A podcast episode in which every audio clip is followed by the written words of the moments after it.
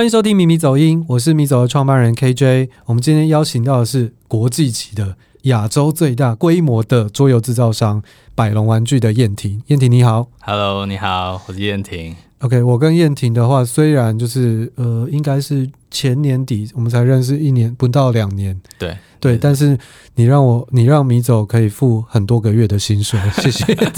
没有啊，目前的话就是最近有一款那个逆统战刚结束桌游的集资嘛，他募了两千多万，但是在那之前的话，其实台湾的集资的冠军的话，其实是米走跟白龙玩具的火球岛。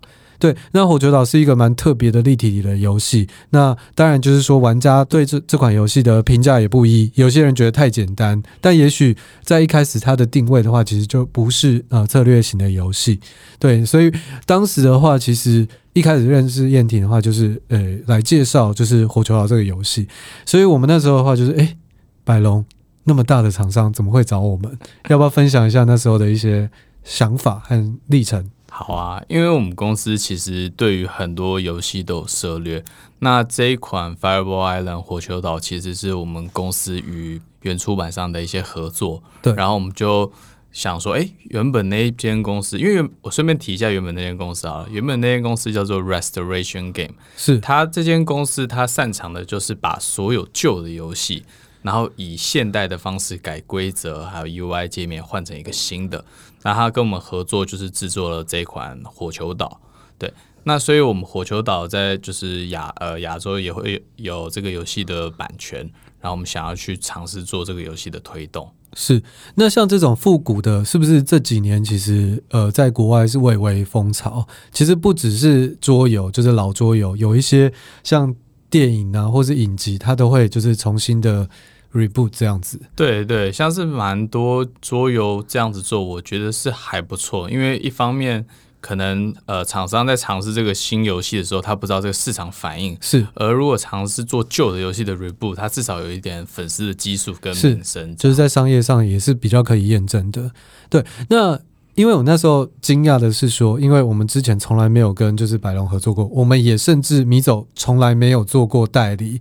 那我们也知道，那当时的话，百龙也有很多家，就是到现在都要有持续合作、保持很好关系的桌游出版社。嗯，对。然后想说，为什么会找我们？对，要不要说一下？其实这部分的话，当初也是有做蛮多的考虑，因为其实这个游戏的定位它是比较特别的。它虽然说是桌游，但它的配件看起来会偏向是玩具类型的，是。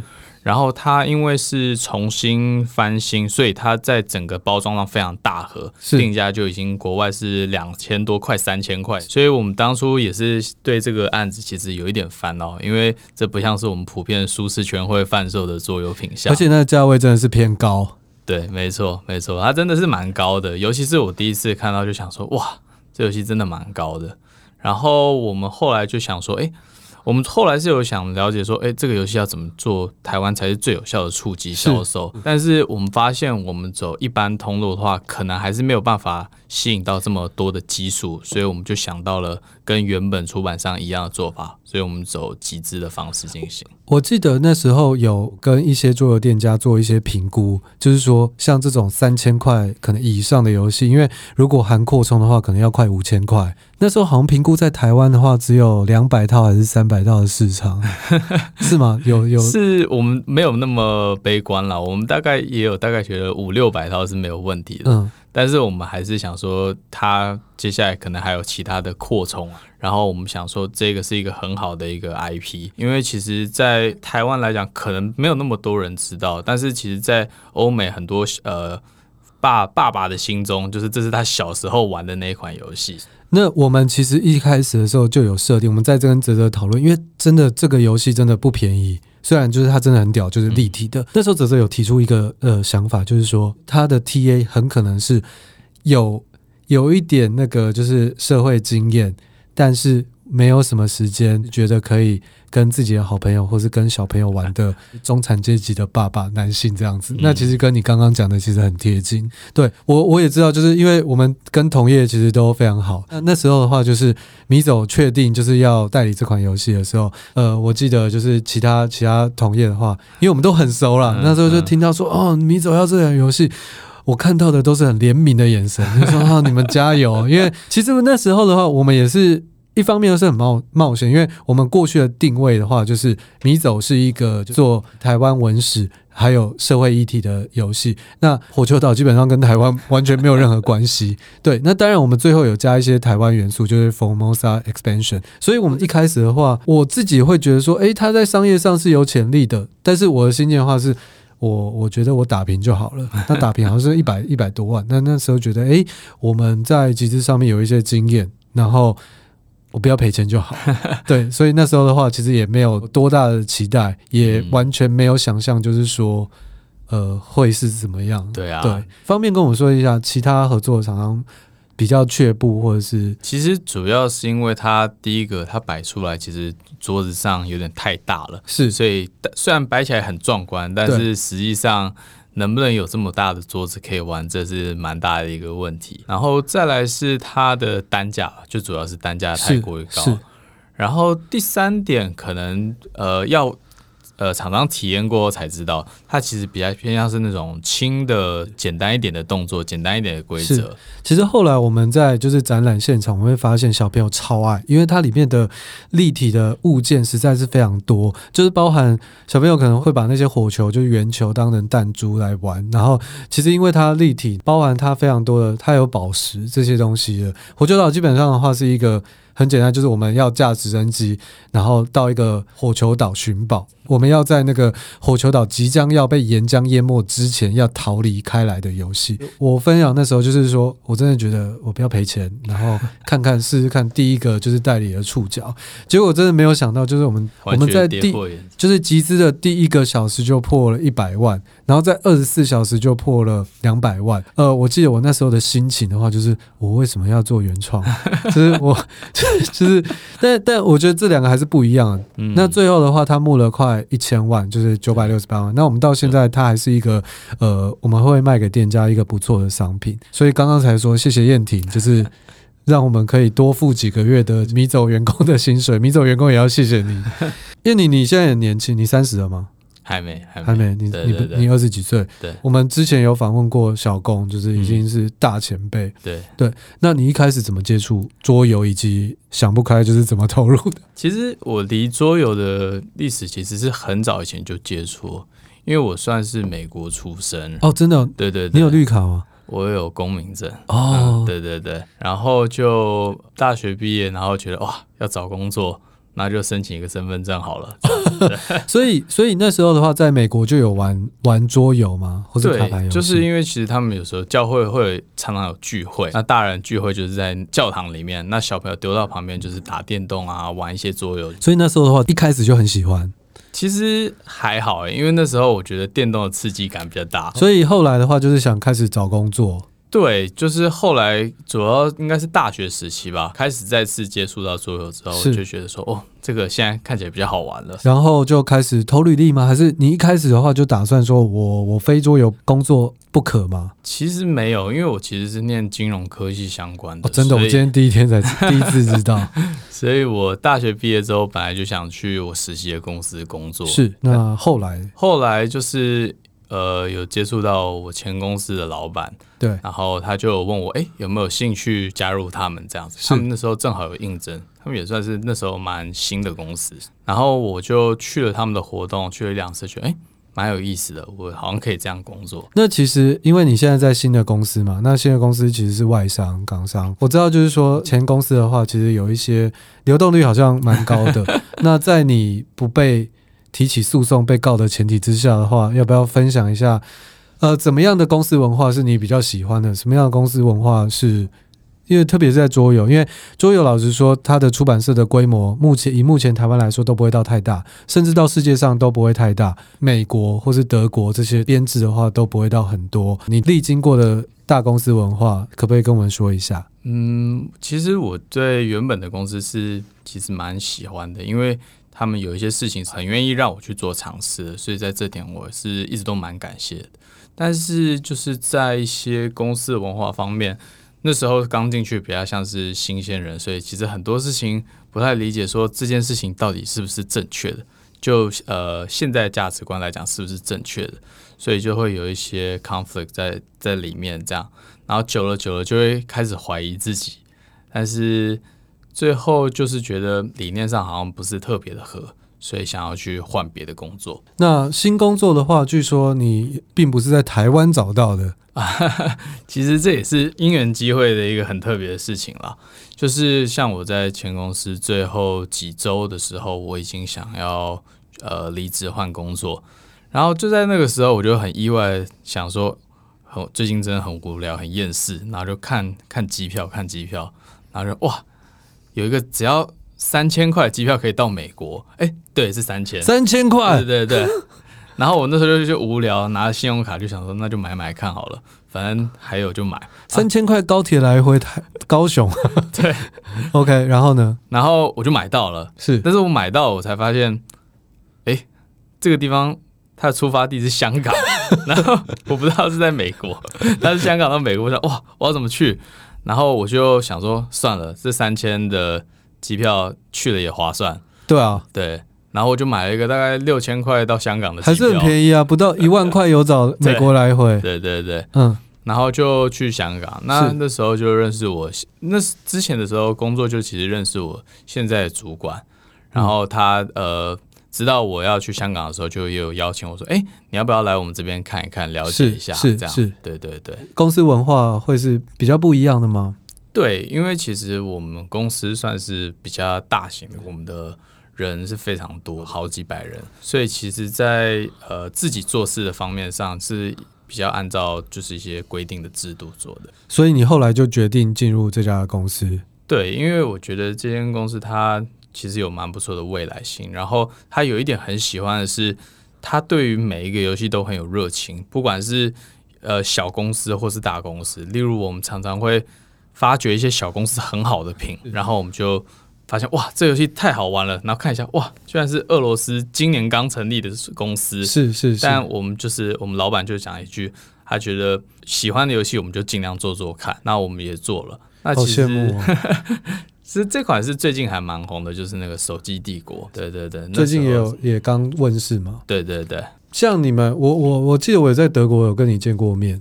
有，有对，那你们在那边的话，就是我们我们是去参展，那希望我们的游戏就是被签出去。那你们的话应该就是不一样，你们那边是猎才，就是要猎游戏嘛？对，对，我们会反过来，我们会想要在每一年的游戏的计划上面会有好的游戏。来让我们去未来做销售。那这些名单的话，大大概是因为，因为我们很多比较规模的公司，它排程都到明年或是后年了。像我们自己的话，是也是到一年后。那你们有预计，就是说每年大概要出版游戏多少吗？因为现在游戏其实真的非常的多。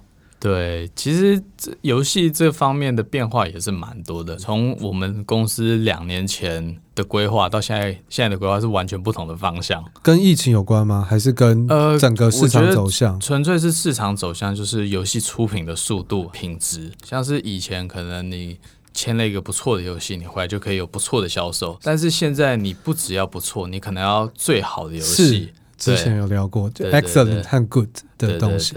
哎，题外话，那时候我记得火球岛在后来集资的时候，因为台湾就是爆炸性的创纪录。那香港那边总共是有惊讶吗？还是有啊？因为其实我们呃集资完第一天，我们就临时马上开会嘛。嗯，因为那个数量看起来好像就跟当初想不太一样。对我，我真的要。跟听众朋友说，那时候其实有一些被骂的状态，因为比如说后来加开了一些扩充，那真的都是后来讨论，并不是说哦，我要饥饿行销，我要 我要勾大家勾到就是让大家破产，其实完全不是。这边燕婷应该可以帮我背书一下。对，其实那个情况是很特殊的，因为台湾在发售的时候，其实美国已经出货，而且快接近半年到一年的时间了。是，是那他们准备在接下来 GenCon 释出他们最新的扩充。是。那蜘蛛嘛，对蜘蛛喷泉，没错。我们就是在那个时候，我主管跟我说：“哎、欸，彦廷，彦廷，这个这个扩充要出嘞，我们有没有办法一起这样子？”但应该，我记得我那时候跟你说，我觉得变数有点多，因为那时候就是说 GenCon 要出，但好像也不是百分之百确定。而且集资的话，我们也知道，就是说。这边真的跟就是有如果有集资的朋友的话，就是说那时候我们不确定，所以一开始我们就的确比较保守看待，我们甚至图啊什么的全部都是真的定案的时候才真的做的。错，因为我一开始拿到的也是一些草稿啊，然后一些看起来不太像玩具的塑胶东西这样子。是，但那些真的很炫，就是那种蜘蛛喷泉这种概念。嗯、回到正题，就是说在国外，国外的这个就猎才，其实应该不只有你们公司在猎游戏嘛。对，其实亚洲呃亚洲华语圈的出版社，只要是代理商，他们其实都会有兴趣去拿这些游戏。所以你们的竞争者可能不只是就是台湾或是香港的公司，可能包括中国的市场或者是新加坡的。对啊，对啊。所以以目前百龙玩具的话，你们的公司文化，如果用简单的几句话或者一句话来告诉你，你觉得是什么？我觉得我们是重视商誉。就是我们对于诚信这件事情非常的在乎.我们宁愿多花一点成本跟钱，我们也不想要就是有对我们有一些不好的揣测或者不好的消息。哦，oh, 所以所以就是就算就是说你你进公司也也不是你也不是那种超超久好几年的老。的老员工嘛，百龙进驻台湾应该是三三年多。对对对，对，现在在台湾的话，其实还就是还是一个分分部嘛，好像人员还不是非常的多。对，我们就是有成立了台湾分公司，因为我们去台湾的市场就是我们也需要去生根这样子。那还有职缺吗？你们要并购迷走吗？对，就是好像有看到就是在征才，那是算是看好台湾市场吗？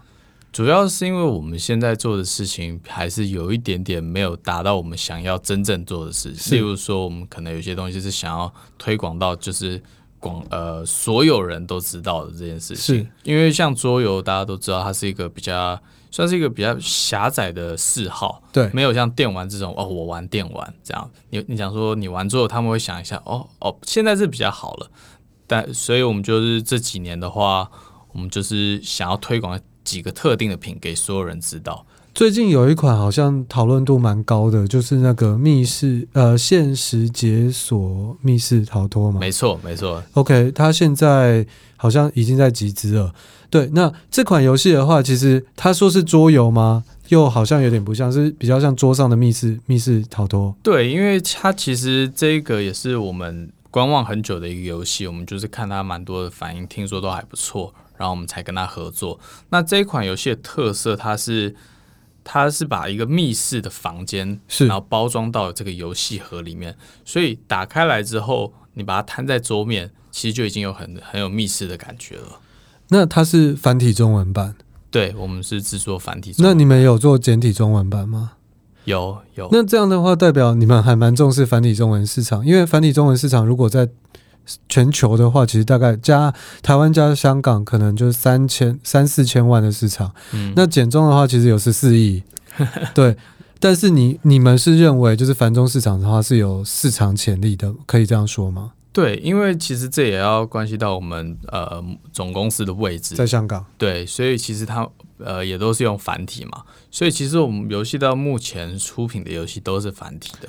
我知道那个现实现实解锁密室逃脱，嗯、它有一个很特别的一个仪器，它是一个有附音效晶片，然后会有一些杂讯，就是看起来很像在一个孤单的密室里面的一个仪器，是倒数计时的。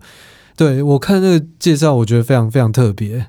对，我们第一次拿到的时候也蛮惊艳的，因为它这个仪器上就是有刻着各式各样的东西，你会想要去把它拿在手上把玩。是，然后它主要就是呃，它有计时的时间，让别人就是知道说，哦，你现在这一关卡剩多少时间，而且它的音效会就是有。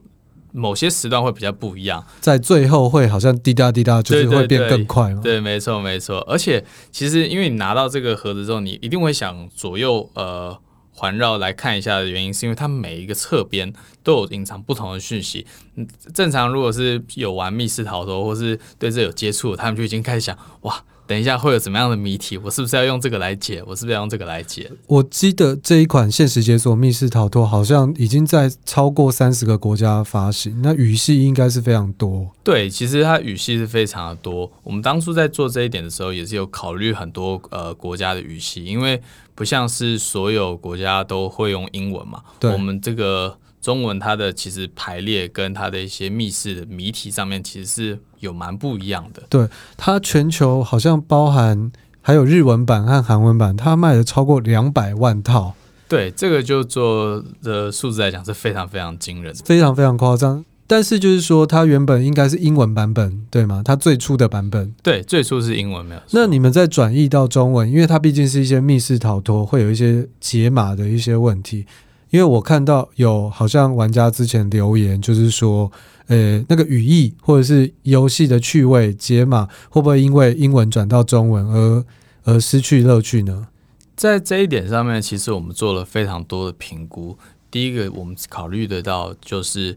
这一款游戏，这个剧本，因为它其实里面有很多的剧本，有不同的密室。这个密室到底适不适合用中文来解谜？嗯，那如果它有太多没有办法用中文来解谜的，没有关系，因为这条线其实有非常多的扩充，所以我们是选，我们第一次选用了三个是适合用中文来解谜的一些谜题。那第二个是有一些机关的部分设计非常非常的精巧，然后我们也考虑到台湾其实大家英文有国小的实力以上。都是蛮厉害的，所以这是一个国小有国小英文实力的，应该就可以玩的。没错，没错，不然你也有 Google 翻译。有有有，对，对，这三个你们挑出来的剧本的话，呃，我看一下，其实都蛮特别的。第一个的话，好像是你在冤狱。对，没错。冤狱，然后你被关了十年，嗯，然后你决定要逃出来。对对，所以类似《刺激一九九五》的那种剧情。对，当初看到的时候也吓一跳，说哇，它里因为它里面的配件会让你真的很有代入感。你打开来，它就是有一些信啊，有一些其他资讯啊，你就马上相信说哇，我现在就是要逃出去。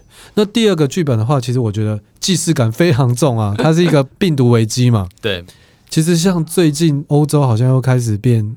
变严重了，呃、对他们好像又开始复。我自己都在觉得，我们今年的话，其实你每年，包含你还有你老板都会出国参展吗？对，他今年国外的行程，阿邦的行程应该也变少不少吗？对，他其实今年，不过他蛮开心的，因为他可以陪家人。对对对对，家人最重要。对，对阿邦小孩很可爱。嗯，对。那呃，第二个病毒解码的话，他好像就是在一个实验室，对我们不小心打翻了一个。奇怪，我我们的教授然后做出来的一个病毒有很致命，完全致命的病毒，然后有传染性，对，然后我们六十六十分钟内就会必死无疑，嗯，所以我们要在那时间找出解药。所以是病毒外泄了吗？还没有，没有，我们我们因为这个病毒它一旦释放之后，那个实验室就自动闭锁，就直接全部都锁起来，对，只是我们被关在里面，是。对，所以一定就是要在六十分钟内逃出去。呃，他这一关就比较不一样，我们就是要找到解药哦。OK，对，对，所以它不只是逃脱，然后在在有一些剧本，它会有其他的一些任务，对，有不同的目的。那第三关的话，据说是超级难，胜率非常非常低的，好像核弹嘛，核弹危机和核节倒数，对对对。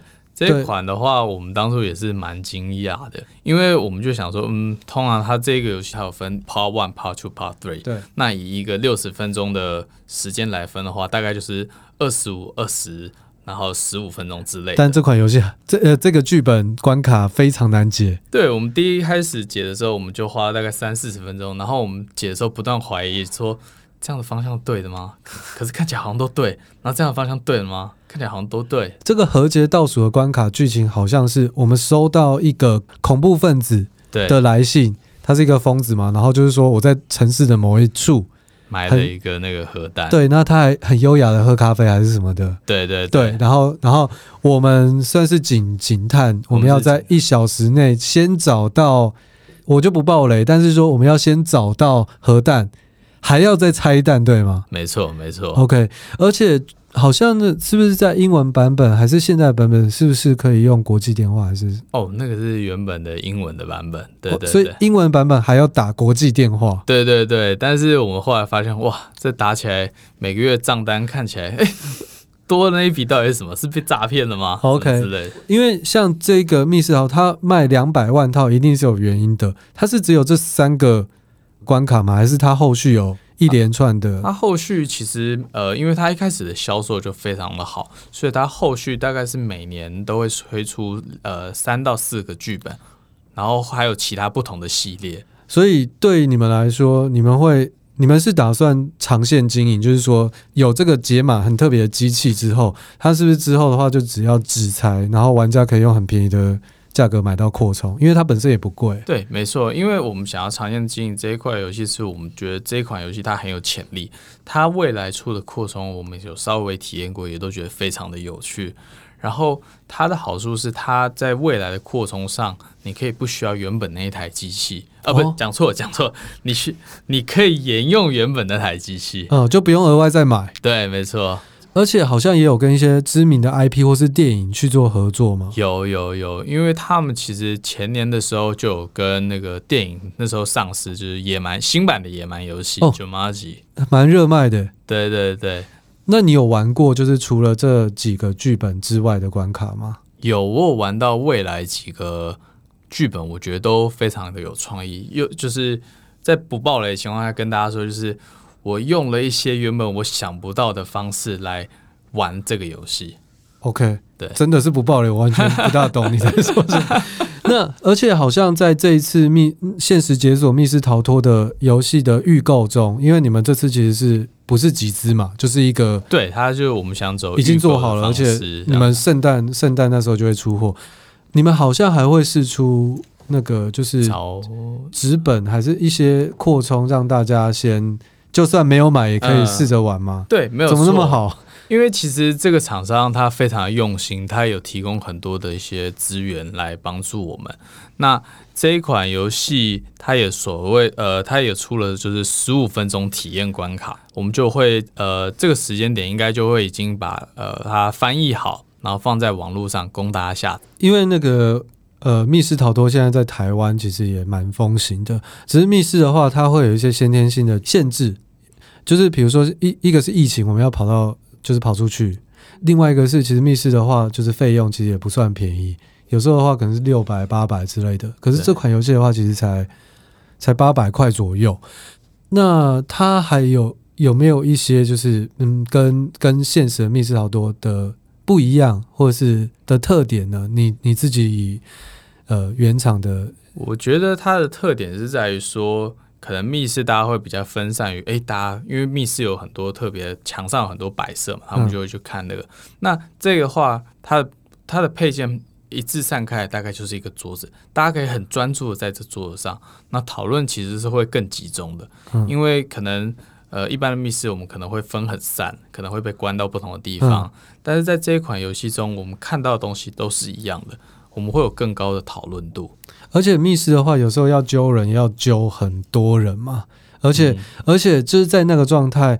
有有时候会有点难避免，是不是会有一些人放空，或者是 就是到底我我现在我现在到底要干嘛之类的？但是这款游戏会吗？会一样会有这个问题吗？这款游戏的话，我觉得它因为它在某一些关卡上面的一些特殊设计，让你可以多线同时解，然后可是这个线可能又会连在一起，所以就是变成说大家有不同的方向，但最后会汇流到一个答案。OK。所以应该是每个人都有机会有事情做的，而不会有一个人晾在那边。对对对，大家可能如果看他没有事做，可能会把一个现在不知道是什么的东西塞给他。那他有适合的游戏游玩人数吗？还是其实都可以？其实厂商是我们一开始想写游玩人数是一到六人，嗯，但是厂商跟我们说，我们不要写一人，因为对就他们的观念来讲，他们觉得。一个人玩太可怜了，但是台湾我们这边，台湾我觉得超多人就是边缘人他，他他想一个人，没错没错，所以我们当初才想说，哇，我们一定要把一写上去，是。因为这款游戏呃，实际上来说是确实是可以一个人游玩的，我没想把它当做一个卖，但你可能要真的绝顶聪明，或者是联想度，或是创意要非常的高，才有可能第一次就顺利的破关吗？嗯，我觉得这个要看关卡的难度，像是前面两个关卡，我觉得是一般有在玩密室逃脱的话，会很享受这款游戏，然后又差不多在压线前解完。那第三个就是真的比较有难度，但呃，看到解答之后会觉得哇，很有趣。但会不会有人觉得说啊，我买花八百块，呃，八百块是真的不贵啊，但是每一个游戏每一个关卡的话，虽然很好玩，但是。我可能顶多只能玩一次就会爆雷了，只能玩一次的这件事会不会造成影响销售？虽然它在全世界卖的都非常好，我觉得呃，其实蛮多人会考虑到这一点的。那这个是无可避免的，但是其实从不同的角度来看，我们看一场电影也是花差不多的钱。那你也不也不一定会去看第二次。嗯，那其实这样的钱，我们可以同时让呃一到六个人一起玩，嗯，也是，而且可以继续推坑的嘛。对，而且因为这一款游戏更特别的是，它虽然有些道具可能会不小心被破坏掉，是，但考虑到这一点，原厂跟我们都会提供一些服务，就是我们可以在指定的一些地方网址去下载这些可能被破坏或可能被重复利用的东西来重新使用。OK，听起来非常有趣。那祝福你们预购就是销量大顺利，没问题。那燕婷的话，其实是一个。我不知道你算不算幸运，你在你处在一个就是成长中的一个外商的桌游公司，但就是我每次都会问，一定很多人前仆后继的想要就是对这个桌游游戏的产业就是会好奇，呃，你会怎么样给就是好奇的人建议呢？我觉得在接触到这一块的时候，你可能要心里想一下，你真正想要做的是什么。很多人在加入这个产业之后，他发现哇，太累了。他真的只是想好好玩一场游戏。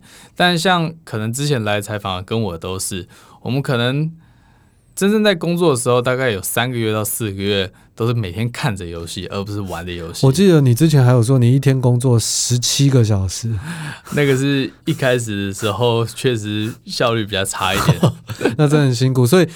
玩游戏跟为了就是在游戏业、桌游业工作是完全不一样的事情。对，这真的是差非常多。所以他也就是就像比如说歌手，他不一定在下班的时候会想去 KTV 唱歌一样。没错，没错。所以就是要意识到，就是说玩桌游跟就是在在里面工作会有巨大的落差。那你身边应该也有不少想要当桌游设计师，或者是。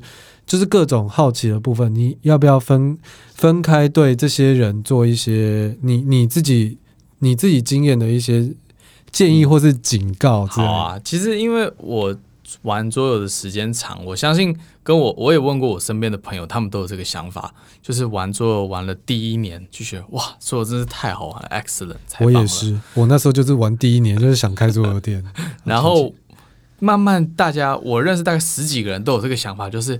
这个做的这么好玩，然后规则这样子，我应该也做得出来。